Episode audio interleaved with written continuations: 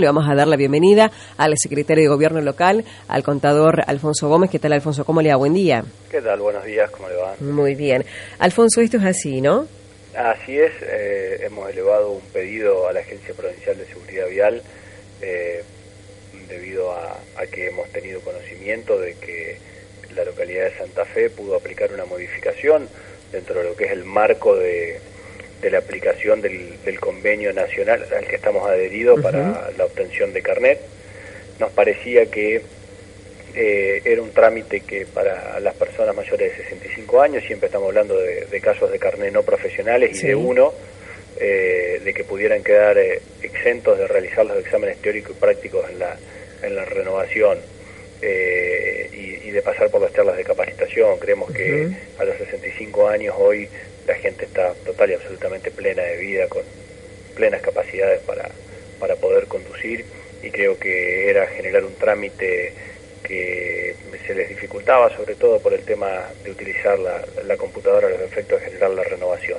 Así que eh, lo que pedimos es, eh, enviamos una nota a la agencia para que nos eh, manifieste si estamos en condiciones de poder aplicar una modificación de estas, de estas características eh, así que estamos analizando, esperando la respuesta concreta para analizar la posibilidad de implementarlo y, sobre esa base avanzar en, modificar eh, la edad a partir del cual debe hacerse el examen teórico y práctico con la capacitación nuevamente obligatoria. Exacto. En este caso, este eh, Alfonso, cada municipio, cada localidad, bueno, se tiene que plegar en este caso a seguridad vial de la provincia a seguridad vial de la provincia en el marco de una ley eh, nacional. Exactamente, a los que todos nos hemos adherido, eh, no todos, pero sí la mayoría de los municipios de la provincia de Santa Fe, que han elegido adherirse, eh, lo hemos hecho, la esperanza es, es ese caso, así que estamos dentro de ese marco y todo lo que tiene que ver con el proceso de emisión de licencias de,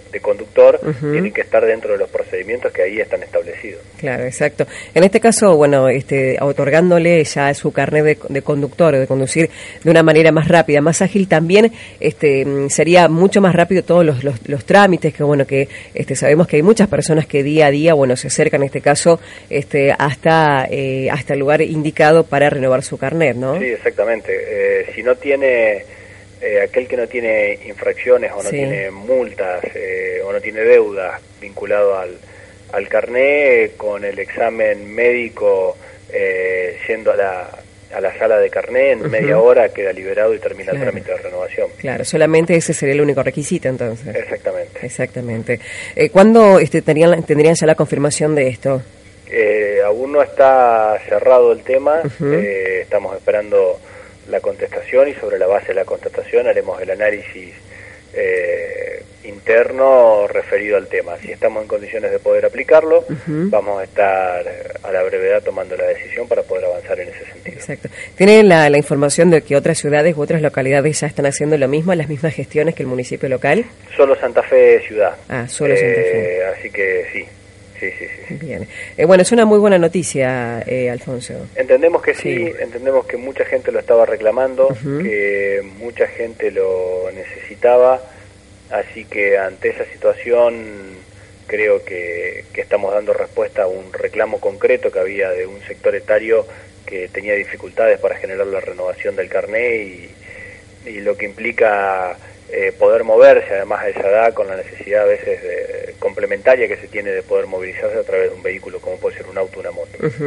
Eh, Alfonso, en relación a este caso, este, hablando sobre seguridad vial, eh, se están se colocaron, mejor dicho, sobre Ruta 70 entre Janssen y Sarmiento, a ver, corríjame, estos conos, ¿no? delimitando ya una ciclovía para los ciclistas, ¿no? Sí, exactamente, es dentro del programa de bicisendas que estamos llevando adelante que se complementa este con la calle Moreno y con la calle Doctor Galvez en esta instancia.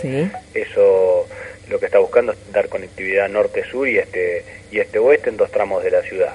No son los últimos avances que vamos a estar realizando, creemos que hay que seguir con este proceso. Obviamente uno en eso se enfrenta a restricciones presupuestarias, pero eh, a medida que los fondos nos lo permitan, creo que es un, un programa que vino para instalarse y que poco a poco va a ir extendiéndose a lo largo y a lo ancho de, de toda la ciudad porque estamos a favor de la movilidad urbana sustentable, porque estamos a favor del uso de la bicicleta, porque creo que para que el que use la bicicleta y quiera hacerlo de manera responsable hay que darle las condiciones para que así sea.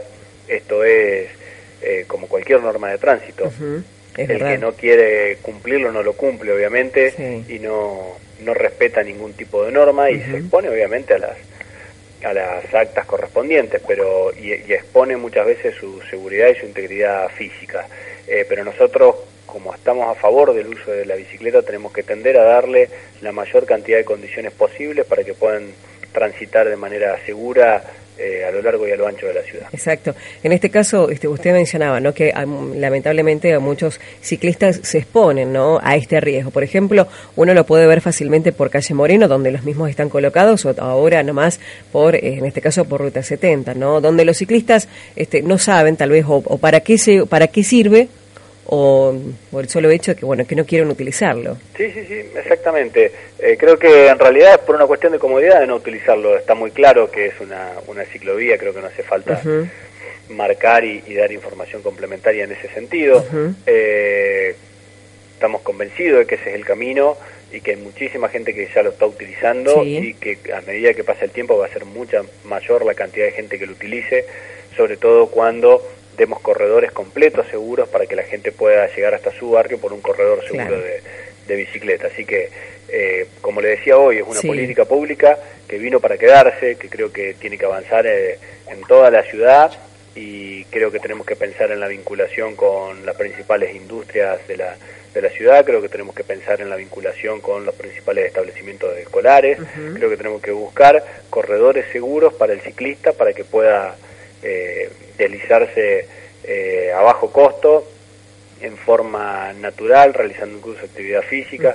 Creemos que es una, una, gran ventaja la utilización de, la bicicleta y Esperanza, si tiene una característica, es precisamente la cantidad de bicicletas que hay en la ciudad y el uso que se le da a la misma. Exacto, en este caso estas bicisendas, bueno, por calle Moreno se extenderían de calle Soler hasta calle Oronio y desde, claro, y desde Amado Aufrán JJ eh, Paso hasta calle Rafaela. Hasta calle Rafaela y Doctor Galvez entre Moreno y ah. Rivadavia. Ah, muy bien. ¿Se está, eh, se, ¿Está la posibilidad en este caso, este Alfonso, de agregar algunas, algunas más, algunas bicisendas más? Tenemos hecho un estudio como para ir incorporando eh, bicisendas adicionales. Hoy no lo tenemos todavía eh, definido por lo que le mencionaba de las cuestiones presupuestarias. Tenemos que ir haciendo un equilibrio en un año que va a ser complejo, que estamos viendo que la coparticipación ha empezado a disminuir porque se nota el impacto de la caída del consumo y de las ventas.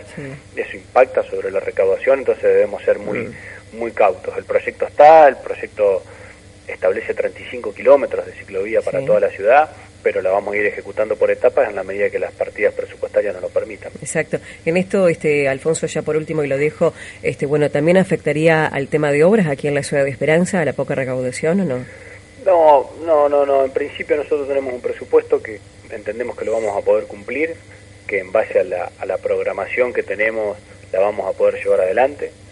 Yo creo que a Esperanza le afecta muchísimo más la discusión que se tiene siempre sobre la tasa municipal, que siempre termina siendo una tasa municipal política, que esas tasas municipales políticas terminan estando engañosamente subsidiadas y, ocultamente subsidiadas y termina en algún momento pasando lo que pasó con la tarifa del gas, la luz y el mm. agua.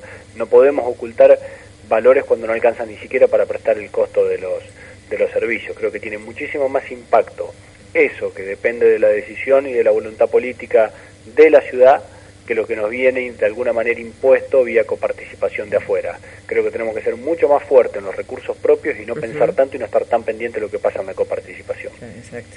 Alfonso, desde ya como siempre, muchísimas gracias por su tiempo. No, por favor, a ustedes.